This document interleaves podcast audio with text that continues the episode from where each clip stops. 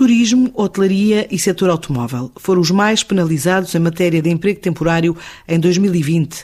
As conclusões são do barómetro mensal da Associação Portuguesa das Empresas do Setor Privado de Emprego e de Recursos Humanos, que reúne 80% das companhias presentes no mercado nacional. Nesta altura, desencadeou conversações com o Governo para regulamentar este tipo de atividades, no momento também que não tem dados sobre o primeiro mês de confinamento de 2021, mas fala de um impacto na ordem dos 100 mil postos de trabalho perdidos durante o primeiro estado de emergência, na primavera passada, como avança o presidente desta associação, Afonso Carvalho. Obviamente que desde março, abril, início da pandemia, que houve uma quebra abrupta do número de colocações de trabalhadores temporários por parte das, das empresas associadas eh, e começou a, a sentir-se uma inversão a partir de julho que ocorreu até novembro e, curiosamente, houve, houve, novamente aqui uma pequena inversão no mês de dezembro. O que é que isto quer dizer? Que este setor tem vindo a cair desde o último trimestre de 2018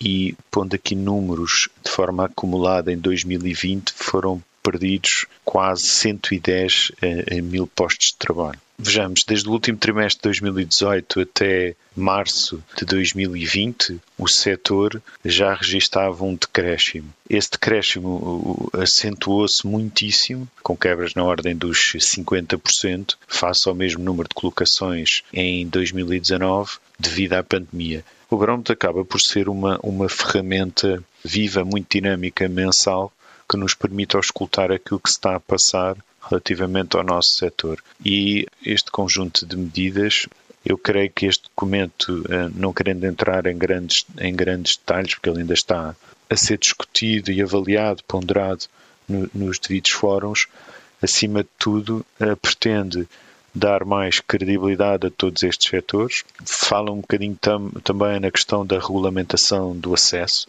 por outro lado, queremos impor mais, mais regras, mais auditorias, mais controles de qualidade, sobretudo, uma vez mais, para aumentar ainda mais a transparência e a credibilidade destes setores. Acho que falta, sobretudo, algum planeamento a longo prazo para preparar estas estas variações ou, estas necessidades, estas oscilações em termos de competências que são necessárias. Agora, numa nota positiva, aquilo que sentimos e que, e que verdadeiramente vimos no dia a dia é que os trabalhadores que estão associados às empresas, por exemplo, de outsourcing e de trabalho temporário, pela natureza dos contratos que têm, ou seja, que são de curta duração ou de uma duração média, se quiser, por exemplo, na, a rondar os 3, 4 meses, porventura são as pessoas que mais rapidamente se conseguem a ganhar novas competências, a, a mudar de, de setor de atividade, receber formação. Eu acredito muito na perspectiva do lifelong training. Mais de 100 mil postos de trabalho temporário perdidos com a pandemia, ainda sem dados de 2021. Algumas das conclusões retiradas do Barómetro de Trabalho Temporário desenvolvido em parceria com o ISCTE e que analisa os principais índices do setor com base na informação dos membros da Associação Portuguesa das Empresas do Setor Privado de Emprego e de Recursos Humanos.